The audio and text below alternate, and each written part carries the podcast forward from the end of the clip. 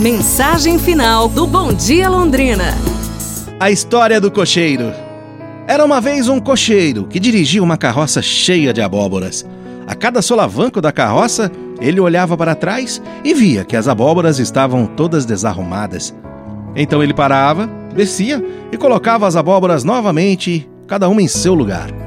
Mal reiniciava sua viagem, lá vinha outro solavanco e tudo se desarrumava novamente. Então ele começou a ficar desanimado e pensou assim: eu jamais vou conseguir terminar minha viagem desse jeito. É impossível continuar nessa estrada de terra, conservando as abóboras arrumadas em minha carroça. Assim não dá. Quando ele estava assim, pensando nisso, passou à sua frente outra carroça cheia de abóboras e ele observou que o cocheiro seguia em frente e nem olhava para trás. As abóboras que estavam desarrumadas acabavam se reorganizando sozinhas, com o próximo buraco, o próximo solavanco. Foi quando ele então compreendeu que, se colocasse a carroça em movimento na direção do local onde ele queria chegar, os próprios solavancos fariam com que as abóboras se acomodassem em seus devidos lugares e ele não precisaria mais ficar preocupado com isso, não é? Então, assim também é a nossa vida.